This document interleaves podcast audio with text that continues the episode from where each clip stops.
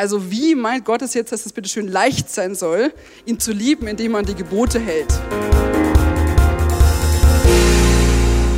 Und ihr dürft mal aufschlagen, 5. Mose 6, 4 bis 5. Ähm, das ist ein, ein, Vers, der sehr bekannt ist. Und da steht, ähm, höre Israel, Jahwe ist unser Gott, Jahwe allein. Und du sollst Jahwe, dein Gott, mit ganzem Herzen lieben, von ganzer Seele und ganzer Kraft. Ist ein total bekannter, äh, sind zwei sehr bekannte Verse, weil das ist der Anfang des jüdischen Glaubensbekenntnisses und Teil des jüdischen Morgen- und Abendgebets. Also es wird zweimal am Tag gebetet äh, von äh, gläubigen Juden und es ist da mittendrin, das ist auch der Höhepunkt äh, vom Schabbat-Gottesdienst, dieses Bekenntnis. Was hat es alles mit David und Michelangelo zu tun? Also ich war auch im Urlaub, ich war in der Toskana und äh, wir haben an einem Tag einen Besuch gemacht in Florenz. Und das hat jetzt was mit, mit Michelangelo zu tun, weil der hat dort nämlich gearbeitet. Und diese Stadt ist sehr bekannt für die Architektur. Es ist wunderschön. Also wer noch nicht dort war, es lohnt sich auf jeden Fall. Und aber die, die Stadt ist auch noch für was ganz anderes bekannt, für die ganze Kunst, aber auch eben, dass dort die Renaissance geboren wurde. Und ähm, vielleicht könnt ihr mal kurz das Bild einblenden. Das ich habe es ein bisschen zensiert. Ähm, das ist genau, das ist der, der, David von Michelangelo und ich hatte, ihr könnt es mir wegmachen, ähm, das lenkt uns ab. Ähm, und zwar hatte ich Kunst vierstündig und mein ein Schwerpunkt von mir war ähm, Bildhauerei, also das war einer meiner Schwerpunktgebiete und ich habe den David von Michelangelo in einer großen, dicken Arbeit ähm, analysiert damals. Und als dann wir jetzt uns vorbereitet haben auf den Besuch nach Florenz, durfte ich ein Referat halten über die Renaissance. Und ähm, ich baue das jetzt ein, weil das brauchen wir nachher als, als Gegenstück. Deswegen kriegt ihr jetzt nur kurz einen kleinen Geschichtsunterricht, okay? Also, die Renaissance, äh, das ist französisch und heißt Wiedergeburt. Äh, und um das mal einzuordnen, das ist nach dem Mittelalter und vor dem Barock. Und das ist von 1300 bis 1600. Und warum Wiedergeburt? Also was wird denn da wiedergeboren? Und es war eigentlich die Wiedergeburt des griechischen antiken Geistes. Und man hat sich eben dort wieder neu orientiert an den ganzen antiken Werken, an den antiken äh, Vorstellungen, Weltbildern, die während Mittelalter eigentlich keine große Rolle gespielt haben. Und ähm, man hat diese Ideale, die man dort gefunden hat, wieder neu in die Gesellschaft integriert. Und es hat das mit uns zu tun, weil wir alle davon geprägt sind. Äh, und ich sage jetzt mal ein paar Ideale, die in der Renaissance aufkamen. Und ihr werdet euch sehr wahrscheinlich, wenn ihr hier aufgewachsen seid, ertappt fühlen. Äh, so ging es uns, jedenfalls und mir ging es dann so. Und zwar kamen ein paar neue Ideale. Ähm, und das eine war Verstand und Können. Also man hat gesagt, vorher war es so, man hatte so ein gewisses Bild, ähm, Gott weist mir einen Stand zu und den muss ich einfach akzeptieren. Also dass ich bin da einge, ich werde geboren in einem gewissen Stand und in dem muss ich mein ganzes Leben lang bleiben und ich kann da nicht ausbrechen. Sondern es ist ein Gotteslos und ich muss es einfach annehmen. In der Renaissance war es eben, dass man sagt, nein, das stimmt so nicht, sondern ich kann durch mein Können und mein Verstand, kann ich mir mein Glück selber schaffen. Also ich bin meines eigenen Glückes Schmied äh, mit dem, was ich tun kann. Und ähm, ich habe einen eigenen Willen und ein eigenes Urteil und das, ähm, damit debattiere ich in Diskussionen. Also man fängt an zu diskutieren. Es gibt nicht eine festgesetzte Meinung, die jeder akzeptieren muss, sondern jeder hat seine eigene Meinung und die kann er austauschen mit anderen. Und das heißt, ich muss auch niemand mehr um einen Rat fragen, sondern ich kann alles selber entdecken und ausprobieren. Und in der Zeit gab es ganz viele Erfindungen und auch Versuche erstmals, Entdeckungen, was eigentlich alles ganz, ganz cool ist, kamen ein paar viele Entdeckungen raus, zum Beispiel auch, dass die ähm, Sonne sich nicht um die Erde dreht, sondern eben, wie es auch wirklich ist, die Erde dreht sich um die Sonne. All solche Sachen wurden dort entdeckt oder wurden zum ersten Mal auch laut ausgesprochen. Und es war eben, dass jede Erkenntnis von sich erstmal gut ist, egal aus welcher Quelle sie stammt. Und man wollte Wissen eben haben. Ich habe studiert, ich liebe Wissen also ich studiere auch gerne, ich finde gerne Sachen raus. Ähm, aber das ist, da hat es noch ein bisschen mehr auf sich, das kommen wir nachher gleich nochmal drauf. Und eben, dass die Welt logisch ist. Also die Welt ist logisch. Alles, was ich sehe, kann ich analysieren, ich kann da einen Versuch machen, ich kann die Dinge wissenschaftlich beweisen und alles ist erklärbar. Also es gibt nichts, was nicht erklärbar wäre. Und nichts ist irgendwie verboten, weil es heilig ist, was eben davor so war. Und man ist ihm selbstständig, tüchtig, hat Verstand, Wissen, Tatkraft. Hört sich alles sehr cool an, sehr aktiv an. Ähm, und eben, was eigentlich die Essenz davon war, ist eben, dass im Zentrum der Welt steht nicht Gott und sein einschränkender Wille für mein Leben, sondern ich stehe im Zentrum und ich bin frei von irgendwas anderem. Und Schönheit und Freiheit kommt nur da, wo ich mich befreie aus der Enge äh, des beschränkten Denkens und Handelns. Und es kommt, da kommen ein paar Sachen eigentlich aus, aus Konsequenz, die ich denke, dass sie bei uns sehr vorhanden sind, ähm, dass man eben die Welt trennt in das, was Alltag ist und das, was ähm, heilig ist und göttlich ist. Also es gibt dann einen getrennten Bereich, das eine ist Alltag, das andere ist ähm, das, was ich mir überlege, mein Verstand und auch mein Geist und meine Religion. Und da sind wir schon beim Stichwort, weil ähm, das ganz viel mit Religion zu tun hat. Ich habe Ethnologie studiert und ein ganz, also das Völkerkunde auf Deutsch, äh, und ein ganz großer Teil, was man da macht, ist, dass man Rituale analysiert. Also man sagt, man kann sich Gott nur nähern, indem man gewisse Rituale macht und von dem Alltäglichen zum Heiligen wechselt. Das macht man durch gewisse Rituale. Das haben wir alles analysiert und auseinandergefriemelt. Ähm, das ist aber ein komplett griechisches Denken, dass das so ist. Also dass man das trennen könnte. Also zum Beispiel haben die Griechen gesagt, dass der Geist und der Körper komplett voneinander getrennt sind. Das heißt, ich kann Gott dienen mit meinem Verstand sozusagen oder mit dem, was ich, meine Seele ist so. Aber es ist völlig egal, was ich mit meinem Körper mache. Also ich kann auch da ins Bordell gehen und so hat keinerlei Auswirkungen auf meinen Geist, weil Körper und Geist sind komplett voneinander getrennt.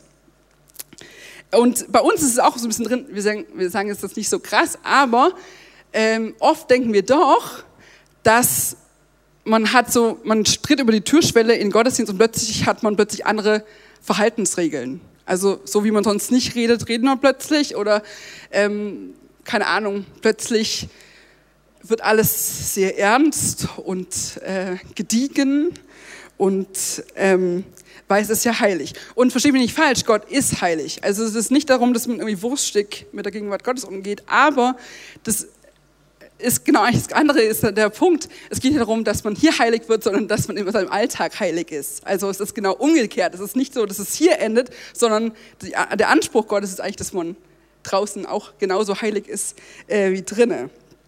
Und äh, eben das ist so eine, eine Denke, die wir ganz arg haben. Und eben, dass Gott einem Freiheit wegnimmt und dass das wahre Leben woanders ist. Also da, wo Gott ist, kann die Freiheit nicht sein, sondern ähm, da, wo, wo das Leben ist außerhalb davon. Und ich muss alles hinterfragen und verstehen. Also was ich nicht verstehe, äh, das kann ich nicht machen. Also kindlicher Gehorsam, wie wir sagen müssen, geht dann gar nicht, weil man äh, das nicht versteht sozusagen. So, jetzt wechseln wir wieder rüber. Das haben wir jetzt alles nur gebraucht, um das zu verstehen, warum das bei dem jüdischen David so dermaßen anders ist, okay? Und jetzt wechseln wir wieder rüber zum Schma. Es heißt Schma, also weil es mit Schma anfängt. Das heißt Schma Israel, Adonai Eloheinu, Adonai Echad. Heißt eben, äh, höre Israel, Jahwe ist unser Gott, Jahwe allein. Und äh, diese, das ist eingebettet in ganz viele Psalmen. Und was man da macht, ist, dass man die ähm, Gott anerkennt als Herrscher über das ganze Universum und sich dem unterstellt und sagt, okay, deine Wege sind höher als meine Wege und ich akzeptiere, dass du alleine Gott bist, dass du alleine weißt, was gut für mich ist, dass du alleine den Überblick hast und dir, in dir alle Weisheit ist. Und das ist die Grundlage und ich unterstelle meine eigenen Pläne, unterstelle ich dir. Und das heißt, von ganz Anfang an ist es völlig konträr zu dem, was wir normalerweise tun würden. Das heißt, das soll, soll das erste Gebet sein, was er am Morgen spricht. Also man wacht auf und sagt, Gott, ich unterstelle dir alle meine Pläne, alle mein Denken, ähm, alles, was ich bin, unterstelle ich deinen Plänen. Und jetzt machen wir es so, wir dröseln jetzt die einzelnen Worte in dem Schma auf, okay? Also wir werden ein paar Wortstudien machen und gucken, was es mit uns persönlich zu tun hat. Also Schma heißt hören.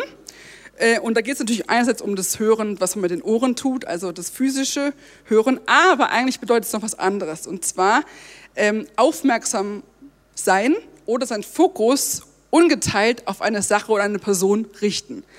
Ähm, Und gleichzeitig auch ist es mit Respekt verbunden. Also ich höre dir zu, weil ich dich respektiere. Also das ist, was in Schma enthalten ist. Ähm, und die Sache ist auch so, dass, dass es nicht ein passives Hören ist, so ich höre dir zu nebenbei, sondern dass es ein Hören ist, was bereit ist, gleich was zu tun. Also das ist ein Hören, aktives Hören, um damit gleich was zu machen. Ähm, und das Interessante ist, dass im Hebräischen gibt es kein Wort für Gehorsam. Also gibt es nicht. Wir haben Gehorsam, gibt es im Hebräischen nicht, sondern das ist das gleiche Wort wie Hören. Und es hat deswegen, das hat damit zu tun, dass eben Gehorsam ist Hören und Tun. Das ist Gehorsam. Und deswegen heißt es nur Schma. Ohne Gehorsam, sondern das ist der Gehorsam. Und eben auch, dass, ähm, dass man bereit ist, den Bund zu halten. Das ist auch in diesem Wort inbegriffen. Okay, jetzt haben wir, das heißt, du sollst, ja, und dann geht es weiter. Und du sollst Jahwe, dein Gott, mit ganzem Herzen lieben, mit ganzer Seele und ganzer Kraft. Okay. Das heißt, jetzt fangen wir an mit äh, Lieben, weil das ist wichtig hier. Also es geht um das ganze, der ganze Satz geht eigentlich um, um Lieben. Und Lieben im Hebräischen heißt Ahava. Und ähm, äh, das ist ähm, Liebe im weitesten Sinne, also nicht nur eine Emotion, sondern eben ähm, Gefühle, Zuneigung, sich kümmern, brüderliche Liebe und Loyalität. Und es ist eben eine aktive Liebe. Also nicht eine Liebe, die nur was sagt, sondern Liebe auch, die was tut. Und ich finde es so interessant, weil ähm, das eben kommt, was eigentlich Liebe für Gott ist. Also was, wenn ich Gott sage, Gott, ich liebe dich, was beinhaltet es denn? Und wir haben in 5. Mose 10, 12 bis 13 ähm, steht dazu was drinne. Und nun, Israel, was fordert Jahwe, dein Gott, von dir? Er will nur, dass du Ehrfurcht vor ihm hast und auf seinen Wegen gehst, dass du ihn liebst und ihm mit Herz und Seele dienst und dass du nach seinen Geboten und Vorschriften lebst, was dir ja selbst zugute kommt. Das heißt, ähm, Liebe hat was damit zu tun, die Gebote zu befolgen. Also eben nicht nur Liebe mit Worten sondern was damit zu tun. Und damit du weißt, dass das nicht over ist äh, im neuen Bund, äh, lese ich eine Stelle noch aus dem Neuen Testament vor. Es ist nämlich genau das gleiche drin. 1. Johannes 5, Vers 3.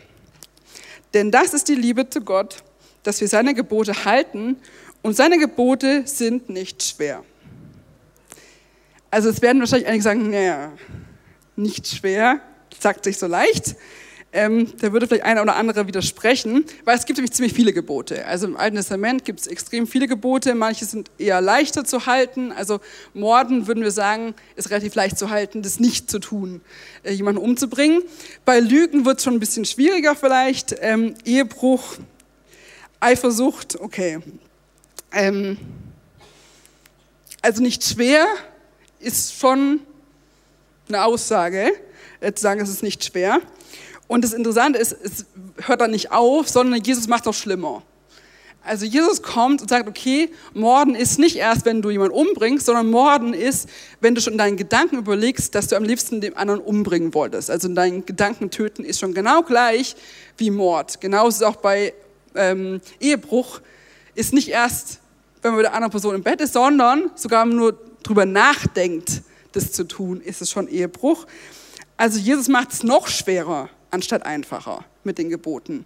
Also wie meint Gott es jetzt, dass es bitte schön leicht sein soll, ihn zu lieben, indem man die Gebote hält? Großes Fragezeichen. Und ähm, da möchte ich kurz von, von mir erzählen.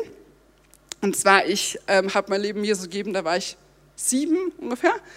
Und ähm, mir war es total wichtig, was Gott denkt. Also mir war es total wichtig, dass Gott sich freut, wenn er mich sieht und ich wollte ihm total gefallen. Das war mir wirklich richtig, richtig wichtig. Also das war nicht nur so, okay, ich, ja, Gott liebt mich und das ist schon irgendwie cool, sondern ich wollte wirklich, wirklich, wirklich, dass Gott sich freut, wenn er auf mein Leben schaut. Und ich dachte, okay, ich möchte ja Gott lieben und ich möchte gern die Gebote halten. Das ist ja gut für mich, steht sogar auch schon in, in 5. Mose und das ist sogar gut für mich. Die Sache ist nur, das geht gar nicht. Ich musste ziemlich schnell feststellen, dass es mir unmöglich ist, aus meiner eigenen Kraft raus, Gott zu gefallen. Und es geht überhaupt nicht, der Gebote zu halten, weil ich irgendwie falsch gebaut bin. Also äh, Paulus schreibt es auch in Römer 7, ich will das, ich mache das, was ich gar nicht tun will und das, was ich tun will, das mache ich überhaupt nicht. Ah, Hilfe, wer holt mich da raus? Und genauso war das eigentlich in meinem Leben genauso, auch als Teenie. Ich wusste, was gut und richtig ist, aber ich konnte es nicht tun. Es ging einfach, es ging nicht. Ich hatte immer auf und ab, ich hatte dann irgendwie, keine Ahnung, gab es einen Aufruf, dachte, okay, ich muss mich vielleicht nochmal bekehren ähm, dann hört es vielleicht auf, dann kann ich Gott gefallen. Also bin ich nochmal vorne gegangen, habe mich schon wieder bekehrt. Dann ging es vielleicht zwei Tage gut und dann nicht mehr. Und es war mega frustig, weil ich dachte, es kann irgendwas ist da jetzt irgendwas ist da falsch, irgendwas ist da falsch. Also irgendwie geht es doch so nicht. Und jetzt haben wir die Antwort. Und zwar, ähm, ich habe ja gerade aus 1. Johannes 5 gelesen und der nächste Vers gibt eigentlich die Lösung dafür. Und zwar steht da, denn alles, was aus Gott geboren ist, überwindet die Welt und unser Glaube ist der Sieg, der die Welt überwunden hat. Das heißt, ich kann aus meiner eigenen Kraft gar nicht gut sein und Gott lieben. Warum nicht? Und da kommen wir jetzt gleich zum nächsten Wort, und zwar Herz. Also in dem Schma, äh, in dem Glaubensbekenntnis ist eben, da kommt, wir sollen ihn von ganzem Herzen lieben. Und das heißt Levav.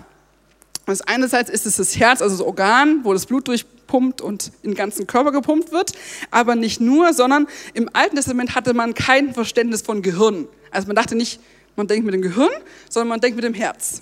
Also das Herz war der Sitz des Verstandes und des Intellekts. Also man hat nicht gesprochen von meinem Gehirn, sondern von meinem Herz.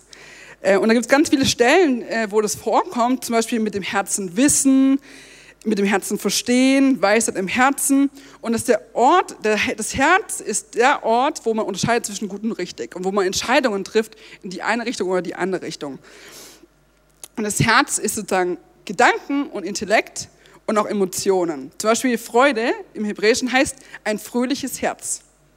Also Freude ist ein, ich habe ein fröhliches Herz. Es gibt aber auch ein zerschlagenes Herz. Es gibt ein gebrochenes Herz. Gebrochenes Herz kommt aus, aus dem biblischen Verständnis. Das ist was, was äh, dort zum ersten Mal sozusagen vorkommt. Ähm, und es ist der Ort, wo ich Entscheidungen treffe aufgrund dessen, was in meinem Herzen für Wünsche sind. Also was in meinen Wünschen, meine Wünsche in meinem Herzen bringen das hervor, was ich tue. Und da sind wir schon an einem entscheidenden Punkt angelangt.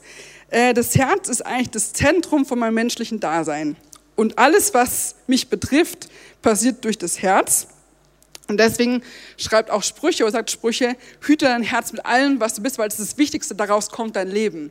Du musst dein Herz gut bewahren. Jetzt ist aber das so mit dem Herzen, dass es Gott gar nicht lieben will. Und es will auch gar keine Gebote halten, sondern Jeremia 17, Vers 9 sagt ein ziemlich krasses Urteil. Abtrünnig ist das menschliche Herz, beispiellos und unverbesserlich. Wer kann es durchschauen?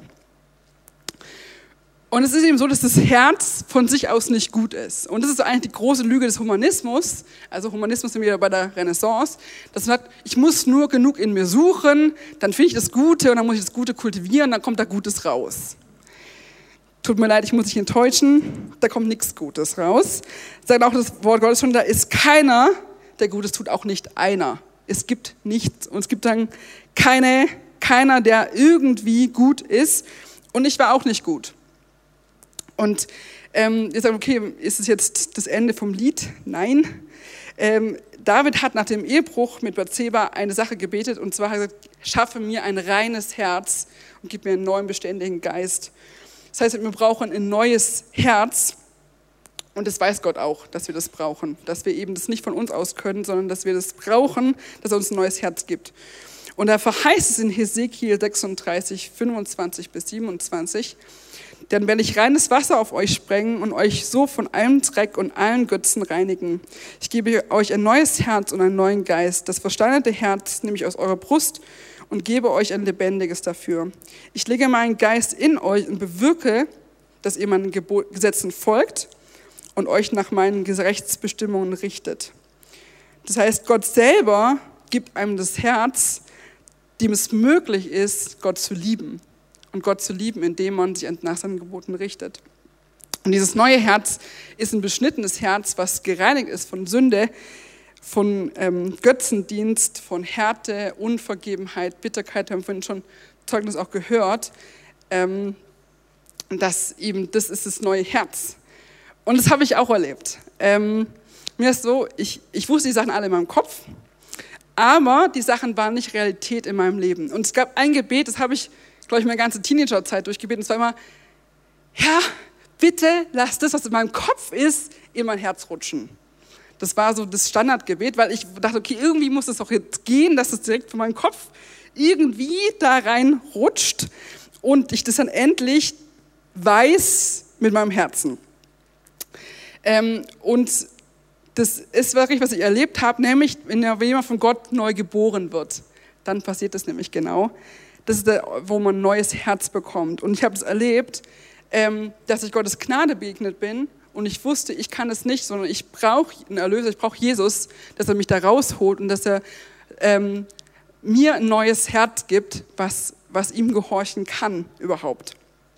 Und ähm, ich habe es erlebt, eben, dass ich angefangen habe, meine Sünde zu bekennen, Dinge rauszuschmeißen, eigentlich diese Dinge zu reinigen und es nicht nur einmal, sondern beständig ähm, so zu leben, dass Gott an meinem Herzen Dinge beschneiden darf, ja, dass er beständig da Dinge verändern darf. Und seitdem ist es wirklich so, ich weiß, ich weiß, dass ich geliebt bin. Ich weiß, dass, Gott für mich dass Jesus für mich gestorben ist. Ich weiß, dass ich ewiges Leben habe. Und es ist nicht in meinem Kopf, sondern ich weiß es in meinem Herzen. Und das ist, das ist so ein Schatz, weil das kann einem niemand wegnehmen. Das kann nicht geraubt werden durch irgendwas, selbst durch Krisen nicht, weil das ist was, was im Herzen ist. Und das ist eigentlich genau das, was, was äh, in diesem Bekenntnis ist. Ich möchte meinem Herzen wissen, ich möchte meinem Herzen ähm, lieben. Okay, also nochmal. Du sollst Jahwe, dein Gott, mit ganzem Herzen lieben, ganzer Seele und ganzer Kraft. Seele heißt Nefesh. Und was ist eine Seele? also wir hatten bei den Ranger ein Lied, das ging so, I've got peace like a river, I've got peace like a river in my soul. Wie stellt man Soul dar? Wir hatten es dann so gelöst, Schuhsohle. Also Soul, die Schuhsohle, weil wir hatten dafür kein Zeichen. Oder wir haben gesagt so Soul. Keine Ahnung wie, äh, äh, aber das war total interessant, weil es gibt dafür keinen, nichts, was man darstellen kann. Und das kommt, ähm, aber auch aus der griechischen Prägung, weil das, das, griechische Verständnis sagt, dass die Seele eine immaterielle, unsterbliche Essenz einer Person ist, die als waberndes Irgendwas im Körper gefangen ist. Und erst wenn man tot ist, dann geht die Seele raus, irgendwo hin, aber sie ist befreit und dann schwebt man so ins ewige Leben. das gibt es in der Bibel gar nicht. Also das ist völliger Quatsch nach dem biblischen Verständnis, weil, kommt auch die Erklärung, Nefesh heißt erstmal Kehle. Also die Kehle, weil mit der Kehle trinkt man, isst man und atmet man. Und das heißt eigentlich, das, ist, das ganze Leben geht durch die Kehle. Also atmen, essen, trinken. Ähm, und es steht da nicht nur für Kehle, sondern für den ganzen Menschen deshalb. Zum Beispiel steht ganz oft drin, in der Familie gab es 14 Seelen. Also es waren keine Käseseelen oder so, sondern, ähm, sondern eben 14 Personen. Und äh, es gibt ein paar interessante Sachen, nämlich im Hebräischen steht eine lebendige Seele ist gleich Lebewesen, Seelentöter ist ein Mörder, ein Seelendieb ist ein Entführer und eine tote Seele ist eine Leiche. Also da ist nichts entfleucht, sondern die Seele ist die ganze Zeit da. Das heißt, im biblischen Verständnis hat der Mensch keine Seele, sondern ist eine Seele. Das heißt, ein atmendes, physisch existierendes Leben. Und deswegen ähm, steht auch so in Psalmen ganz oft drin, lass meine Seele leben, damit ich dich loben kann. Das heißt eigentlich, also Seele ist ein Ich, also meine Seele ist das Ich, dass ich dich loben kann, steht da eigentlich. Ähm, und das heißt, äh, oder auch an anderer Stelle, wo David schreibt, wie ein Hirsch nach frischem Wasser, lechzt, so dürstet meine Seele nach dir. Ist ein richtig cooles Wortspiel, weil da verbindet er nicht beide Bedeutungen miteinander. Das, was die Seele Durst hat, äh, so wie der Hirsch Durst hat, hat meine Seele, also mein ganzes Lebewesen hat Durst nach dem lebendigen Gott, nach seiner Gegenwart.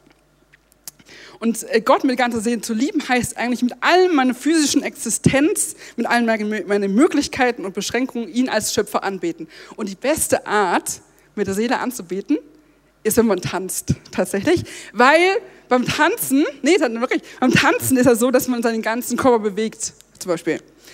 Deswegen tanzen wir auch in der Anbetung, weil wir mit der Seele anbeten, okay? Ähm, gut, weiter. Das letzte Spannende. Du sollst Jahwe, dein Gott, mit ganzem Herzen lieben, mit ganzer Seele und ganzer Kraft. Jetzt kommt eigentlich das Spannendste an dem Ganzen, nämlich Kraft. Da steht nicht Kraft. Das wird nur übersetzt aufgrund von einer Übertragung ins Griechische, wo Dynamis stand, aber da steht gar nicht Dynamis, also im Hebräischen, sondern da steht Meod. Sind alle Hebräisch-Kenner kurz gefragt. Kennt jemand das Wort Meod? Was heißt Meod? Ja? Und zwar, das wird nur an dieser Stelle, sonst nirgendwo mit Kraft übersetzt. Und zwar ist Meod eigentlich ein Adverb für alle begeisterten Grammatikmenschen. Und zwar ein Adverb ist, was, was ein anderes Verb oder ein Substantiv oder irgendwas anderes beschreibt in seiner Eigenschaft. Also es wird dazu gebaut, um das andere zu beschreiben. Äh, und eigentlich heißt Meot gar nichts außer sowas wie sehr oder viel. Das könnte man jetzt irgendwie nicht so gut übersetzen. Liebe ich mit deinem ganzen viel. Macht aber total Sinn. Wirklich. Weil, also zum Beispiel, was, wo wir es kennen, zum Beispiel, ähm, äh, also alle, die Hebräisch lernen, ist eines der ersten Sachen, die man lernt. Manishma, also wie geht's dir? Tov Meot. Sehr gut. Und das heißt, Meot kommt ganz, ganz oft vor, weil immer Meot sagt einfach viel oder ganz viel davon oder sehr. Und wenn man es richtig betonen will, sagt man Meot, Meot, irgendwas. Also bei der Schöpfung steht dann drinne, am letzten Tag, und Gott sah, dass es sehr gut war, steht da Meot, Meot, Tov. Um zu sagen, wie, wie gut das ist. Also sehr, sehr gut. Und das heißt, wenn man das jetzt mal übersetzt, äh, das, Schma, du sollst Gott mit deinem ganzen Herzen, das heißt mit Intellekt, Emotionen, Willen, mit deiner ganzen Seele und dein, also deinem physischen Leben, deinem Körper, alles was in dir ist und all deiner Fülle oder deiner Vielheit lieben. Ähm, und wenn man das übersetzt, was damit gemeint ist, also Jesus ähm, bezieht sich ja darauf, sagt, was ist das wichtigste Gebot? Das wichtigste Gebot ist, du sollst deinen Gott leben, lieben und also genau diese Stelle sagt er. Und da ist es aramäisch und da wird es auch äh, übersetzt zum Beispiel mit Reichtum, Ressourcen, Möglichkeiten und Kapazitäten. Das heißt, ich soll Gott mit allem lieben, was eigentlich ein Reichtum, also auch finanziellen Reichtum habe, meinen ganzen Ressourcen, Zeit, Kraft, alles meine Möglichkeiten und meine Kapazitäten. Das heißt, mit allem, was ich, was ich habe, kann ich Gott Ehre geben äh, und ähm, eben Liebe, seine, durch seine Liebe hören, auf ihn hören und damit antworten mit allem, was ich bin. Ähm, und das Interessante ist eben, David ist dafür ein Beispiel, weil David hat es genauso, wenn man die Psalmen anschaut, wie oft er das wie beschreibt, ich möchte Gott lieben, er ist Künstler, das heißt, seine ganze künstlerische Kraft gibt er eigentlich, um Gott anzubeten. Er ist Poet, er ist König. Aber auch Jesus hat genau das gelebt. Jesus war sagen, das vollkommene Beispiel, was es heißt, Gott zu lieben mit ganzer Seele, mit ganzer Kraft und mit seiner ganzen Meot, mit seiner ganzen Vielheit, mit seiner ganzen Fülle.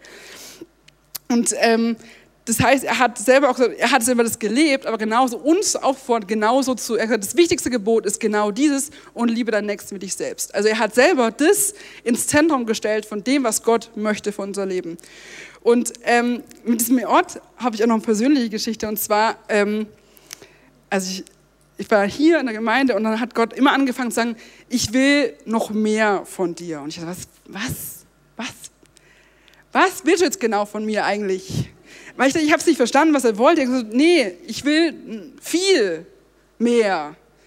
Also okay, ich verstehe es nicht. Es hat wirklich, es, das ging zu, ich, jedes Mal irgendwie, wenn man vorne war oder ich irgendwie gebetet habe, ich will dein ganzes viel.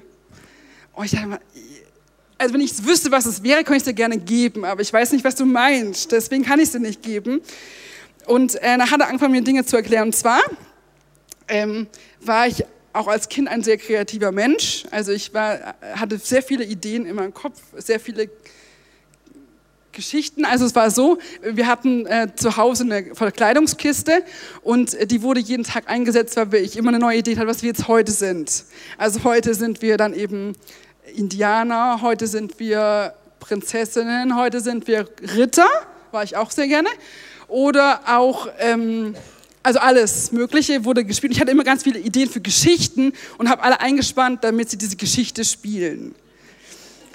Und es hat auch dann das gehabt in, in, der, in der Schule, dass ich zum Teil eine Stunde mehr bekommen habe im Deutschunterricht als Sondergenehmigung, weil ich, wenn wir gab so Aufsätze, musste, hatte so drei Wörter, musste daraus eine Geschichte bauen. Oder man hatte irgendwie so zwei, kenne vielleicht so ein paar Bilder und dann musste daraus eine Geschichte bauen. Jetzt war das Problem, ich hatte sofort eine richtige Geschichte, die war richtig gut. Aber das hat so lange gedauert, bis ich die aufgeschrieben hatte, dass ich deswegen eine Stunde länger schreiben durfte die war noch richtig gut. Also ich hatte immer eine Eins in, in diesen Geschichten. Das ist die lustige Seite daran. Die nicht so lustige Seite daran war eben, dass für mich meine ganze Fantasie eigentlich eine Flucht war. Es war für mich eine Möglichkeit, eigentlich von dem zu fliehen, was eigentlich zu Hause war. Ich komme aus einem Elternhaus, wo sehr viel gestritten wurde. Und für mich war meine Fantasie, ich konnte jederzeit woanders sein. Ich konnte zu jeder Zeit jemand anderes sein und auch woanders sein. Und ich habe das wirklich gelebt. Ich habe zum Teil mehr in meinen Geschichten gelebt als in der Realität, weil für mich das eine Flucht war. Das heißt, einerseits war das meine große Stärke, auf der anderen Seite war es auch das, was mich am meisten beraubt hat, weil ich damit einfach weg sein konnte äh, von dem, was, wo ich vor, ich Angst hatte, vor, vor Dingen, die mir zu schwierig waren. Und ähm, als ich mich dann bekehrt habe, dachte ich, okay, ich muss nicht mehr in meiner Traumwelt leben, weil ich jetzt ähm, ist das Leben gut. Ich muss nicht mehr abhauen vom Leben. Und plötzlich fängt ein Gott an zu sagen, ich möchte diesen Teil aber auch. Ich will dann mehr Ort. Also diese ganze äh, Kreativität und Fülle ähm, möchte ich haben. Und damit hatte ich echt ein Problem, weil ich nicht wusste, wie ich das genau machen soll, dass, dass Gott meine ganze äh, Fülle haben kann. Und wie das genau funktionieren soll. Und für mich war, war dieses Musical eigentlich eines der krassesten, einschneidendsten Erlebnisse, weil ähm, Jobs hatte mich gebeten, mach mal, schreib mal ein Musical. Und es war so, ich hatte wirklich keine Zeit. Also es gab ganz viele andere Sachen, die wir arbeiten mussten, so dass ich es am Wochenende geschrieben habe. Und ich habe dieses Musical innerhalb von einem Wochenende geschrieben. Und es war wirklich so, ich hatte sofort, wie es halt bei mir so ist, sofort alles, also alle Bilder, alles, wie das genau aussehen soll und, und alles war sofort da. Ich musste nur noch aufschreiben. Und das war eigentlich mein Meort. Also das Meort, was Gott mich reingelegt hat. Und dann hat Gott aber daraus was gemacht und so ein Meort, Meort. Und das war für mich so krass, weil Gott es gebraucht hat in, in Israel. Also ich war völlig, selber völlig geflasht, weil ähm, ich plötzlich mir, das meint Gott. Das, das wollte er haben, dass er es gebrauchen kann und aus diesem Meort das Meort Meort mach, machen kann. Und ähm, ich bin noch am Decken, ich werde wahrscheinlich noch, ich bin gerade erst am Anfang, aber ähm, plötzlich hat es irgendwie Sinn gemacht. Dieses, dieses Wort macht total Sinn jetzt plötzlich. Wenn ich sage, ich liebe Gott mit allem, was ich bin, dann gehört eben dieser Teil auch dazu. Und es ist so, diese Trennung zwischen Alltag und Gottesdienst passt jetzt gar nicht mehr, sondern wenn ich Gott mit meiner ganzen Fülle, Kapazität, Reichtum, Gedanken und Gott freiwillig unterordne. Und es ist genau eigentlich das, was die Renaissance eigentlich immer gesagt hat, wir müssen, also ich bin gezwungen, das zu tun. Ich bin überhaupt nicht gezwungen, das zu tun, sondern ich habe mich freiwillig entschieden, so wie es in dem Schma heißt, ich unterordne Gott das alles. Ich gebe das alles Gott hin, damit er das gebrauchen kann. Und das ist eigentlich Liebe. Das ist, was heißt, Gott zu lieben und was Hingabe ist. Und deswegen ist völlig egal, ob ich predige oder ob ich Klos putze oder ob ich irgendwas anderes mache. Ist völlig egal. Alles ist Gottesdienst. Weil ich das, was ich bin, Gott hingebe. Und er macht da keine Unterschiede. Es ist ein griechisches Denken zu unterscheiden zwischen praktischem Dienst und geistlichem Dienst. Das gibt es im Hebräischen nicht. Es gibt keine Unterscheidung zwischen praktischem Dienst und geistlichem Dienst, weil die Leviten, sorry, das waren Hausmeister. Ja, ist so. Die, haben den, die, die hatten ihr ganzes Leben lang eine Aufgabe, zum Beispiel nur die eine, den einen Stock zu tragen. Aber das war ein Gottesdienst und, und Gott sagt, dass er die Leviten ausberufen äh, hat, das zu tun. Äh, und ich, ich bin so dankbar, weil hier in der Gemeinde ich das gelernt habe, dass das, diese ganze Fülle, ich hingehe für Gott und es reinfließt und das alles dazu dient, dass die Gemeinde das dieser Ort ist, wo der die Gegenwart Gottes da ist und wo ich diese Liebe Ausdruck verleihen kann. Und ich bin so dankbar, weil ich würde, wenn, wenn ich nicht hier, wenn ich nicht hier wäre und nicht Leute mich ähm, mir Dinge anvertraut hätten und mich herausgefordert hätten, ich hätte es niemals gemacht. Ich hätte niemals Musical geschrieben. Ich würde nicht predigen. Ich würde gar nichts tun von dem Ganzen. Gar nichts, weil ich so viel Angst hatte, dass ich nichts davon gemacht hätte. Nichts. Und ich bin so dankbar, dass ich es hier reingeben darf. Erstens, weil ich Gott damit diene, aber andererseits genauso, weil diese ganze Fülle, alles, was ich bin, meine, das ist meine Freiheit, die ich Gott gebe und die er gebraucht. Und das ist Gottesdienst. Und das ist eben, ja.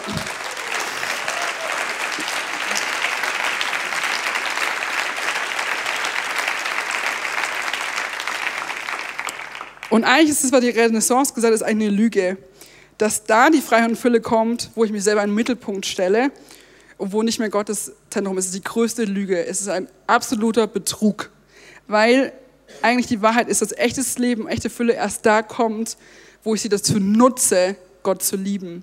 Mit allem, was ich bin. Und das kann ich nicht aus eigener Kraft, ähm, sondern nur, weil ich ein neues Herz bekommen habe ähm, aus Gnade, weil ich aus Gnade dastehe weil, weil Jesus sein Leben für mich gegeben hat und weil ich die Gebote nicht befolge aus Angst und dann hoffe, dass Gott mich irgendwie liebt und allem, was ich immer hatte als Kind. Ich, wollte, ich hatte immer Angst, weil ich wollte, dass Gott mich liebt, sondern er hat mich geliebt ähm, und ich befolge seine Gebote, weil er mich befähigt hat, aus Liebe seine Gebote zu, zu tun.